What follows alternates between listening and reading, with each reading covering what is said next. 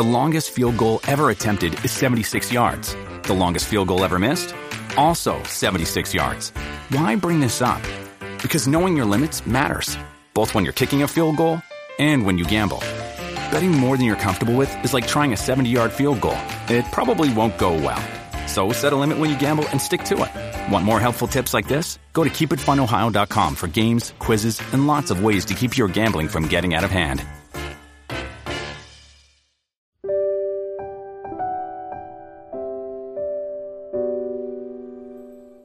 一花一世界，一叶一如来。大家好，欢迎收看佛禅。今天和大家分享的是，倪萍在《姥姥语录》里写道：“心眼不好的人，一辈子不知道什么是甜，什么是香，一辈子不知道什么是满，什么是足。就像吃了一把盐，老的喝水，肚子里胀的全是气，气多了，人能好受吗？人生几十年，不管有没有意义。”总得留下一个好的名声，不负自己。建议你别老是想着害人，要多留心去做帮人的事情。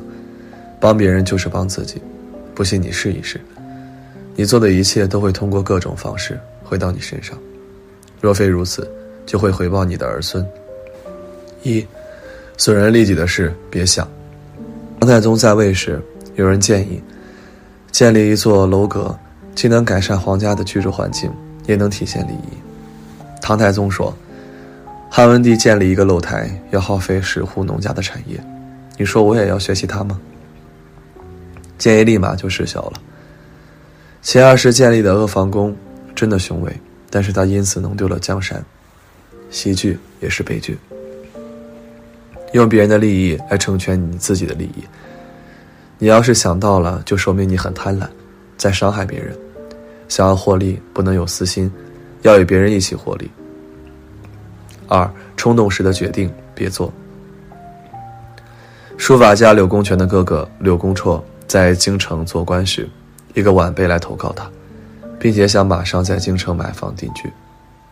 柳公绰拒绝了，他认为年轻人不要操之过急，先租房立业，等有钱了再决定买房的事情。现在很多年轻人动不动就透支钱财，一旦失业了，就陷入了负债累累的沼泽地，还有可能因此断送了自己的前途。做人要稳一点，不成熟的事情等一等，不管是为自己决策还是为身边的人决策，都要冷静分析。一个拐点的错误都会让余生为之买单。三，与人方便的钱别省。唐朝时，地方官员去京城汇报工作，住房的问题只能自己想办法解决，因此很多官员都住在商人的旅馆里。旅馆里的人鱼龙混杂，稍不留神，官家的秘密就会被人听到。毕竟隔墙有耳。唐太宗知道情况后，建了三百套房子，用于接待地方官员。地方官员到京城，能够过几天体面的生活。汇报工作的积极性提高了，皇恩浩荡也体现出来了，这就是互惠互利的好事。人这一辈子，请知道与人方便，也便是与自己方便。人生一世，草木一秋，所有的一切不过都是许多的虚无，缘来缘去，终将破灭，一切不过都是如同梦境一样。人这一辈子，与人的交往也不过如此。交往有时容易，有时困难，但是先要记住，与人方便，亦是与自己方便。每一个人其实彼此之间相处都是应当去用心对待的。你如何对待我，那么我也便如何对待你。人这一辈子最重要的不过是换位思考，不过是将心比心的去对待每一个人。与人方便，便是不去过分的为难别人。而这其实也就是给自己一个后路。人这一生，谁也说不上会不会用到别人的帮忙。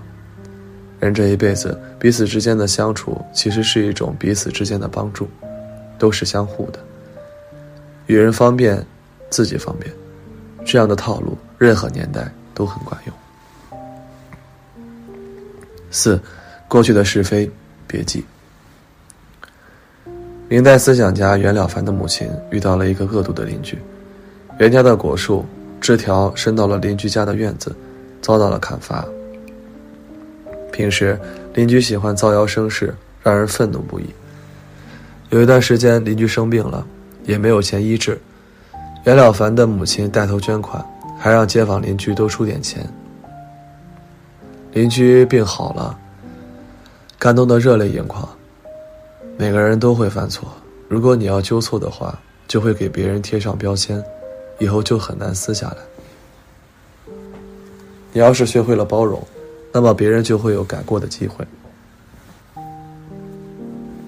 要是你能够化敌为友，那就多了一个帮手。斤斤计较是人的本性，但是我们要努力让自己做一个大度的人。没有办法做腹中撑船的宰相。但是可以做一个放下是非的自由人。你用针头去扎别人的时候，自己的手也会受苦。针头很小，针尾也很锋利，唯有放下，才能与人握手言和。计较过去只会增加无效，计较过去只会增加无数难挨的长夜。既然一切都过去了，就要放过过去，放自己过去。不纠缠，不计较，只为把每一个夜晚，轻轻地翻到黎明。强大的人朝着有亮光的方向走，更强大的人自己生成光亮。人的一生由无数个片段组成，而这些片段是可以连续的，也可以是风把牛，毫无关联的。说人生是连续的片段，无非是人的一生平平淡淡。无波无澜，周而复始的过着循环往复的日子。说人生是不相干的片段，因为人生的每一次经历都属于过去，在下一秒我们可以重新开始，可以忘掉过去的不幸。五，自己的家底别说，迟早有一天我们都会明白，活得越是低调，往往越是安稳。相反，你越是高调，越是容易给自己带来麻烦，甚至是祸端。因为你永远不确定，你身边的某个人，会在什么时候突然眼红你、嫉妒你，甚至想着在背后陷害你。所谓财不外露，越是保持低调，越是不容易给自己树敌，你的日子也就会越过越好。亲家之间相处也是这样，不管彼此关系多么亲近，都没必要让自己的家底，家底本就属于。家庭隐私的范畴，多一个人知道，也就多一层危险。毕竟在金钱面前，人性是现实的，不能高估的。生活中道德绑架的事件还少吗？你让别人知道你的家底，别人就会在心里衡量，能不能找你帮忙。如果找了你没帮，他就会觉得你不够意思。毕竟你那么有钱，也不差这点。可帮忙不是本分，只是情分。然而他们意识不到这一点，这么一来，梁子也就结下了。如果你当初懂得保持距离，不泄露自己的家底，就不会有这些麻烦了。六，不清不白的饭别吃。一顿鸿门宴让刘邦和项羽从合作关系变成了对手关系。饭后，项羽的下属亚父说：“刘邦这小子不能商议大事了。”我们也要被他伤害了。刘邦回到军营，找到了背叛自己的曹无伤，毫不留情的处罚了。不管你多饿，不要随便参与饭局，也要管好身边的人，小心那些没安好心的饭局。比方说，你的妻子代替你去应酬，要是承诺了别人，就是给自己惹麻烦了；要是无法兑现承诺，就更麻烦了，谁都不好过。古时候。一个贵族吃饭之前，要拿出银筷子试一试有没有毒物，或者请人尝一尝，看结果如何，真的很慎重。现在我们要在饭局前搞清楚来龙去脉，特别是求人办事的饭局，要想清楚后果，然后决定去不去。你只要是拿了别人的，吃了别人的，就要为别人办事，否则别人就会抓住你的把柄，纠缠你不放。特别是人才官场。一顿饭结交了一些人，但不见得这些人都是好人。也许别人就留下了你混吃混喝的证据。过后去找你办事，虽然事情难办，还可能违背道德，但你不得不办。好的饭局可以成就关系，坏的饭局浪费时间，还让请吃饭的人非常寒心。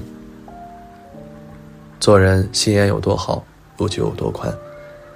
菜根谭里说：“冷眼观人，冷耳听语，冷情当感，冷心思理。”不管和谁交往。要多观察，学会倾听，努力换位思考，用心思量，考虑自己的利益，也考虑别人的利益，权衡大家的未来，你就能找到利人利己的生存之道。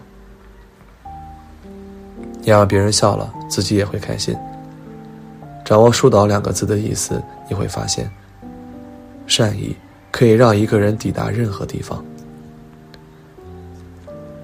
留下六个心眼，是一个人的人品，也是处事的智慧。今天的分享就是这些，非常感谢您的收看。喜欢佛禅频道，别忘记点点订阅和转发哦。